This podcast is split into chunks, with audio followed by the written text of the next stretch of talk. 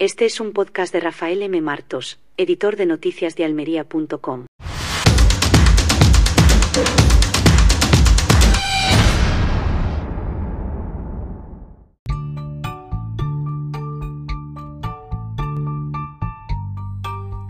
Albox es un municipio almeriense que parece estar condenado a sufrir las desgracias de su alcalde. Desde que la democracia llegó a España, los albojenses han tenido que soportar todo tipo de desmanes, corruptela y esperpento por parte de los regidores socialistas.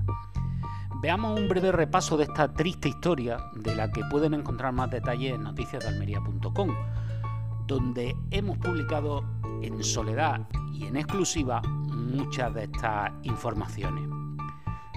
Podemos remontarnos al alcalde socialista José García Navarro, tuvo que dimitir en 2010 entre acusaciones de malversación de fondos públicos.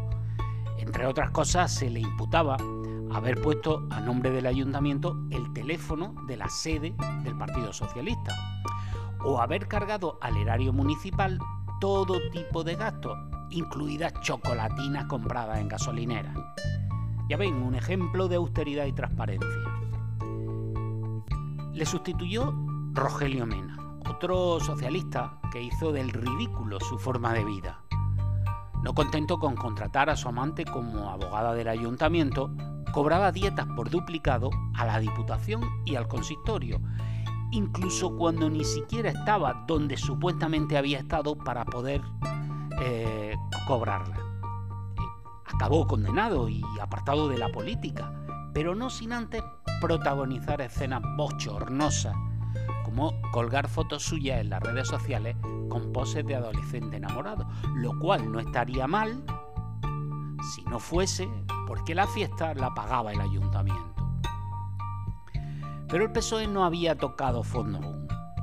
En 2015, al tener que dejar la alcaldía por su condena a inhabilitación a causa de todo esto, el PSOE impidió que la segunda lista más votada, la del PP, lograra la alcaldía y prefirió convertir en alcalde a Francisco Torrecilla, el único concejal de la desconocida formación Cilus, que le echó de sus filas poco tiempo después. Torrecilla es un franquista convencido que se pasea cuando puede, como Jesús Gil a caballo por la fiesta de Albox y que fue presidente de Alianza Popular en este municipio. En fin, a ese tipo es al que hizo alcalde el Partido Socialista. Desde luego un sujeto que ha demostrado no tener más principios que su propio interés. En 2019, Torrecilla gana las elecciones con su nuevo partido, UCIN, y el PSOE se hunde en la miseria.